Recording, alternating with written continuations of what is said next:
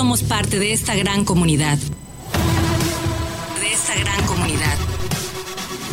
Tiempo logístico. Continuamos.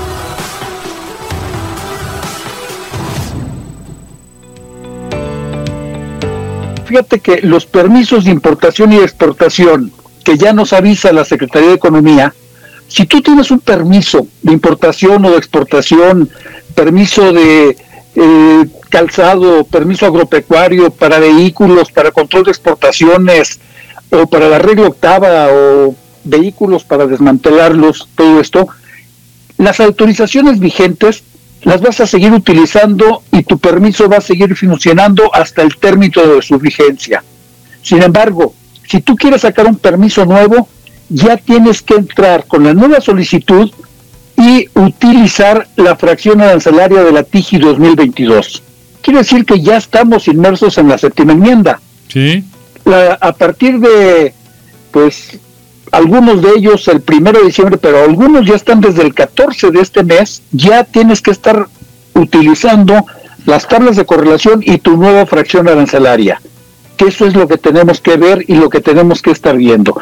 Con respecto a los permisos, es lo que te digo, las autorizaciones vigentes están y vas a seguir utilizándolos hasta su vencimiento. Tienes que especificar y tienes que avisar, tienes una fracción arancelaria y tienes la fracción arancelaria nueva. Tienes que avisar cómo está la tabla de correlación. Pero si tú quieres sacar una nueva solicitud, vas a tener que utilizar ya las nuevas fracciones del 2022. Con respecto de los permisos para azúcar, mineral de hierro, neumáticos para recauchitar o neumáticos para comercializar, para la regla octava y los equipos anticontaminación y los diamantes, va a seguir igual. Esos van a seguir operando de manera continua, no tienes ningún problema. Sí va a haber algunas cuestiones de que el primero de diciembre o el 2 de diciembre se va a suspender y se va a cerrar las ventanillas. Correcto. Y vas a tener que entrar hasta el 4 de diciembre, que básicamente cuando entra la nueva tarifa va a entrar en funcionamiento.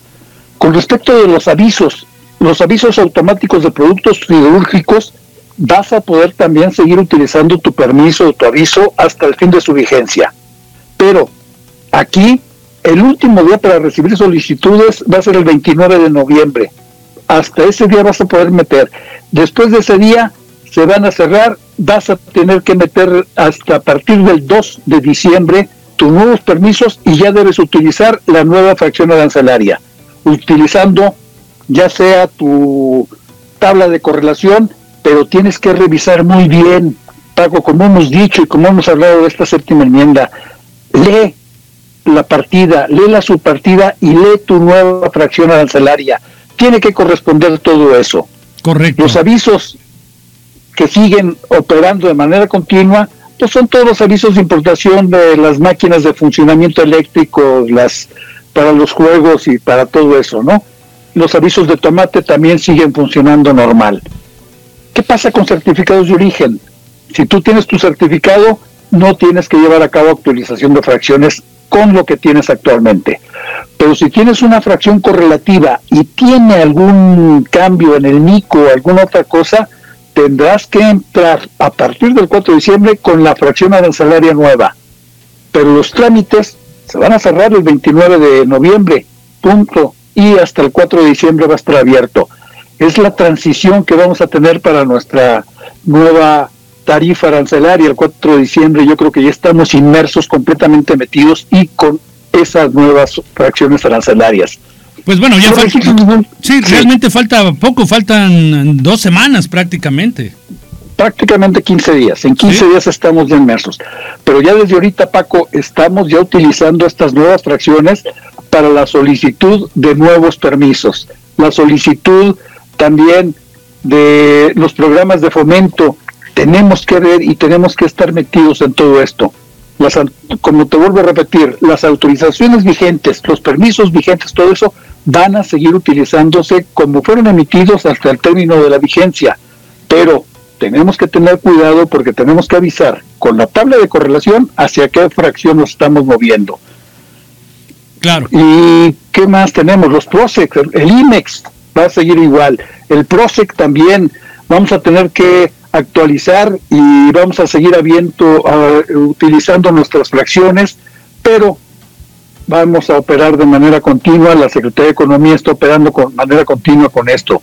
Los cupos, los cupos también tendrás que utilizar ya a partir de, pues, de diciembre, de estos noviembre, de que vayas a meter tu nueva fracción, tu nuevo permiso, tu nuevo cupo, la nueva fracción arancelaria. Tenemos que estar ya metidos con la cuestión de la tarifa del 2022. Tenemos que estar estudiando mucho eso, Paco, y necesitamos ver los esquemas alternativos para el cumplimiento de avisos automáticos de importación de acero, punto muy importante para la aduana de allá de Manzanillo. Aquí me dice que no es para los el esquema alternativo de avisos siderúrgicos para las armadoras, no es necesario solicitar la reexpedición del documento y vas a seguir utilizándolo cuando lo tengas vigente. Sin embargo, las nuevas solicitudes ya vas a tener que estar utilizando y vas a tener que estar viendo hacia dónde te vas a meter, hacia dónde vas a tener la nueva fracción arancelaria que le corresponde con respecto de la 2022. Y el esquema alternativo de avisos siderúrgicos, pues lo mismo, puedes utilizar el que ya tienes vigente, pero las nuevas solicitudes vas a tener que utilizar las fracciones del 2022. Esto, como te digo, del 29 de noviembre al 4 de diciembre vamos a tener problemas, no va a haber ventanilla, va a estar cerrado, van a estar en ajustes, todo esto es lo que es la Secretaría de Economía. Las normas oficiales mexicanas, también esto va a seguir hasta el 2 de diciembre lo que tenemos, pero a partir del primer día del 4 de diciembre tienes que tener tu nueva fracción arancelaria. Las normas de información comercial también el 2 de diciembre vas a estar utilizando todo esto, pero a partir del 4 de diciembre tienes que entrar con tus fracciones arancelarias que van a regir para la séptima enmienda. Nos dan un correo electrónico para ver lo de las normas oficiales que es noms etiquetado economía bob mx. Hay que verlo y hay que tenerlo consciente.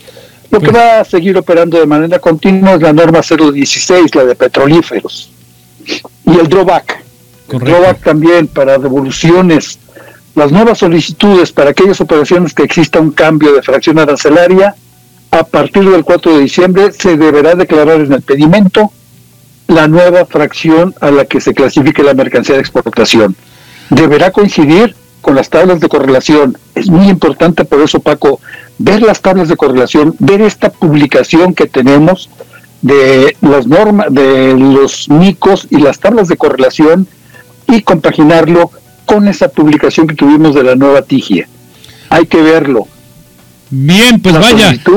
Sí, creo que eh, has dado una has dado una gran enseñanza, todo, perdóname por interrumpirte, disculpen ustedes también, pero eh, has dado una gran enseñanza y creo que eh, el mensaje claro y directo es de que ya lo hemos platicado tú y yo en otros momentos, los que están metidos en este negocio no pueden dejar de estudiar y de comprender y de documentarse en las actualizaciones que se están presentando a cada momento y sobre todo en este tema para poder tener una logística evidentemente con mayores éxitos, ¿no?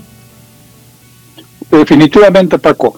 Pues como hemos estado teniendo esas pláticas y esos programas y esas revisiones y todo de la séptima enmienda, ya lo tenemos encima ya se están empleando, ya se están ocupando las nuevas fracciones arancelarias y en todo está la cuestión de regulaciones no arancelarias. Mucho cuidado, mucho ah. cuidado porque tenemos que hacerlo y tenemos que estar metidos en esto. Actualizarlo y esperando ver si haces un haces un taller, haces un curso o algo para que podamos este, prevenir todo, la gente que quiera hacer, aquí estarían dispuestos y evidentemente pues aquí te publicitamos todo para que la gente lo haga. Pues Paco, es, una, es un, una labor fuerte la cuestión de la séptima enmienda. Hay muchísimos cambios, como te repito, como hemos visto, 350 cambios, sí. 300 y tantas nuevas subpartidas en donde hay grupos de mercancías que se movieron las fracciones arancelarias y todo eso tenemos que verlo. Yo sé que hay, hay aduanas en donde son muy exclusivas para cierto tipo de mercancías, pero de todos modos hay que estudiar, hay que leer y hay que ver todo esto nuevamente, ver ahora sí esas tablas de correlación, estudiarlas, cómo debemos usarlas, cómo debemos ver la nueva tarifa, la antigua tarifa o la tarifa que tenemos actualmente y ver esas tablas de correlación, cómo se mueven unas fracciones y otras. Hay partidas en donde va a haber un movimiento impresionante, como es la 8524, esa nueva partida que trae las eh, pues los teléfonos celulares, las pantallas planas y todo eso, infinidad de mercancías que son partes de todo eso se van a mover hacia esta nueva partida. Y esa es una de las cosas que tenemos que ver y tenemos que estar muy conscientes. Hay mucha maquiladora que ocupa eso. Claro. Hay mucho cambio y hay mucho que ver. Amigo, pues de verdad, eh, eh, pues resumiste en poco tiempo eh, una gran información. De verdad que te lo han de agradecer muchísimos que están metidos en esta materia, porque les recuerdas que se tienen que actualizar. Muchísimas gracias, mi querido amigo, de verdad. Importante. nada más Resumiendo, Adelante. Lo que, los, que, los que tengan sus permisos, avisos y todo eso vigentes, hasta su vencimiento van a seguir haciéndolos.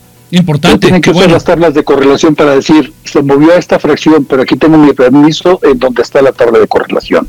Qué bueno que lo Permisos nuevos, hay que meter la nueva fracción arancelaria. Ahí está ya el dato. Muchísimas gracias, mi querido amigo. Un abrazo. Mi querido Paco, un abrazo y muchos saludos a todos los amigos por allá en Manzanillo. Con mucho gusto y esperamos vernos pronto. Si no, yo allá en la Ciudad de México contigo, tú por acá en Manzanillo. Abrazos. Claro que sí, claro que sí, estamos puestos. Claro, hasta la próxima. Que tengan buen día, buen fin de semana largo y vamos a darle. Bueno, pues él es eh, evidentemente un gran conocedor de toda esta materia, el ingeniero Enrique Herón Jiménez Rodríguez de TLC Asociados, y que bueno, pues este, siempre eh, muy atento para recibir eh, pues el, llamado a la invitación a este programa, y bueno, muy agradecidos con él, por supuesto. Y en este segmento que viene vamos a hablar, Omar, de la política pública para el desarrollo de los puertos. Con otra eminencia, la maestra Claudia Cintia Sánchez Porras, coordinadora de Comisión de Puertos y Marina de la Canaco Servitur. Evidentemente, pues un tema interesante, un tema de fondo y que nos ilustre con toda esta y por supuesto, de ahí se marcan directrices eh, que van a determinar si nuevas facilidades, eh, quizás nuevos procedimientos. Hay que ver el enfoque con el que nos van a presentar muy seguramente esta siguiente ponencia. Por supuesto que eh, hay muchos temas que hay que ver porque, bueno, vaya, ella eh, pues nos va a poner al tanto de toda esta información. Sin embargo, bueno, pues este, las políticas portuarias que existen a través de, eh, de, varios, de varias instituciones, incluyendo la de Naciones Unidas, que bueno, hay una serie de protocolos y esto.